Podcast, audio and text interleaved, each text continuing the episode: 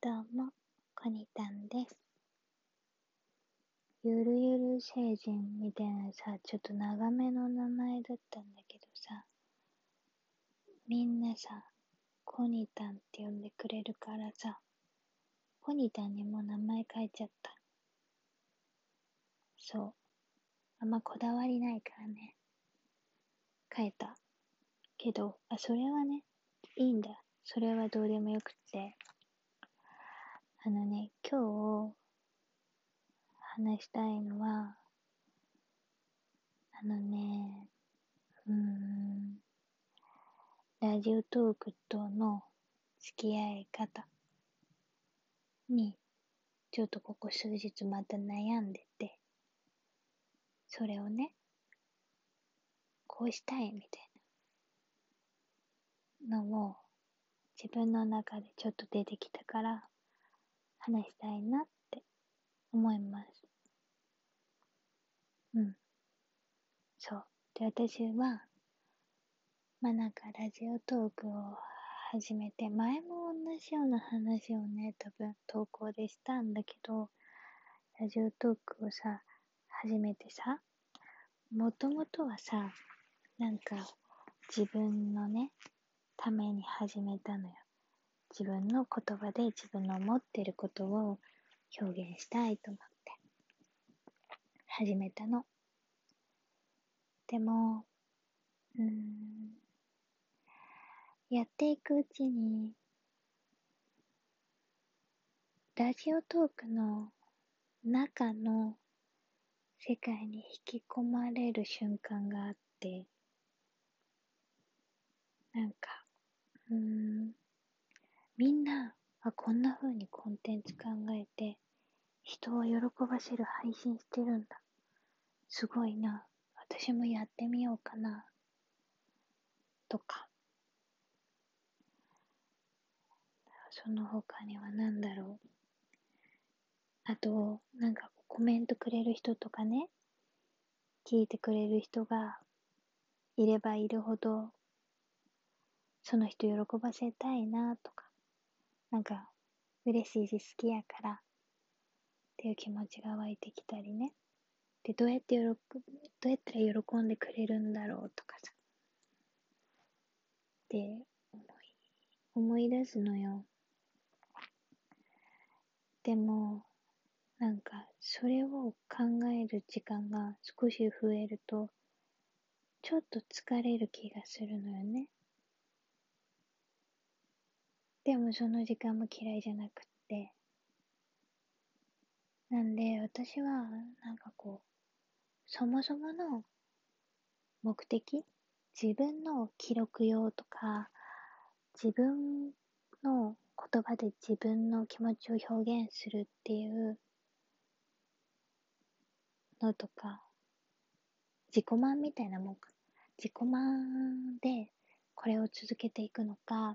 それとも、ちょっとこの中で頑張ってみて、誰かを喜ばせることにちょっと努力してみるのか、の自分の中でのバランスが、ちょっとわかんなくなってきた時があって、もうちょっと解決したんだけど。で、まあ結論は、結論まで長いなって話だけど、結論は、基本的には自分の思ったことを言いたい。うん。自分の思ってることを自分の言葉で表現したい。っていうのがベース。でも、すごく嬉しいことでコラボしようとかって言ってもらったりとか、今日はシュネちゃんと一緒に収録したんですけどね。と、この間親指さんとも一緒にやらせていただいたんですけど、って言っていただいたりとか、あと相談をいただいたりとかね。そういうニーズをいただいたことに関しては、すごく嬉しいし、もうちょっとまだまだ未熟だから、本当にあの答えられないことがってたくさん申し訳ないんですけど、答えられないというのが期待にというか、成果が出せなくて申し訳ないんですけど、あのー、そういうことはね、嬉しいから、そこに関しては、その人のニーズに全力で応える方向でいく。っていうので、バランスをとっていこうかなって決めました。今段階で。多分変わる時もあると思う。けど、そういうバランスの取り方をしたいなと思ってます。うん。で、えっ、ー、とね、なんだったかな、そう、そうなのよ。でね、なんでこんなことにさ、悩むかっていうと、なんかこう、私って多分ちょっと変わってて、思ったことを、例えば、まあ、そのまま言うとするやん。でその内容に関しても、なんでこれを見てそう思ったの？って思われることが多いの。ぴったり一致することがそんなにないのね、人と。っていうのが、まず一つ、感覚がちょっとずれてるかな？っていうのが一つと、あとじゃあそれをどういう言葉で伝えるかってなった時の多分言葉のチョイスがすごく独特。だから、え、どういう意味ってなることが多い。今までの経験上。で、それでもいいんだけど、でも、やっぱ社会人になるとさ、人とのコミュニケーションって自分の言いたいことを言うのがコミュニケーションじゃなくって、ちゃんと自分の言いたいことが相手に伝わって、相手の言ってることをちゃんと受け取れるっていうことがコミュニケーションっていうことを学んでってなった時に自分の言いたいことをそのまま口にすることは違うなと思ったの。言いたいことは言うよ、もちろん。でも、その言い方が、やっぱり相手と自分って育ってきた環境が全然違うから、その人がどういう考え方をしてるかとか、どういうバックグラウンドなのかをちゃんと理解して、その人がわかる言い回しとか、わかる伝え方をして伝わって初めてって感じで、その本当自分の思った通りに言葉に何も考えずにすることが減ったのね。で、友達とかと話すときは、もちろんさ、素に近いし、できるだけ思った通りのことを言うけど、でも多分どっか誰か好きだからこそこう喜ばしたいなとかさ、笑わしたいなっていう気持ちがあって、で、100%自分の言葉で自分のことを言ってるかっていうと、それは違うと思うのね。もちろんそんな時もあるよ。し、そんなことも多い。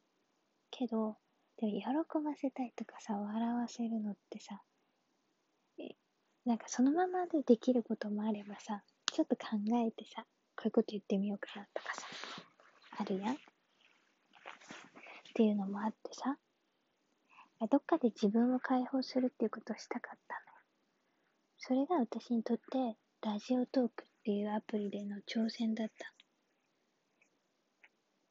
だからそこも大切にしたいみたいな感じなんだよね。ちょっと何話したかわかんなくなっちゃったけどさ。そうなのよ。だから、まあ、それの宣言と、なんかさ、あの、もしかしたらいるかなって思って伝えたいなって思ったんだけど、こう真面目な人ほどさ、例えばラジオトークをさ、始めた目的がさ、自分のなんかこういうことしたいなとかさ、だったりしたけど、で、ツールの一つとしてラジオトークを選んだっていう感じで始めたかもしれないけど、知らない間にラジオトークの世界の中で生きてしまって、ラジオトークの中で求められることとかさ、っていうものに、なんかこう、どっかで気づかれしてる人もいるんじゃないかなって思ったの。だって、数字も出るわけじゃん。で、ね、なんかコメントとかもあるわけやん。そんなのライブ配信したりとかしたらさ、ゼロより聞いてくれる人いた方がいいって思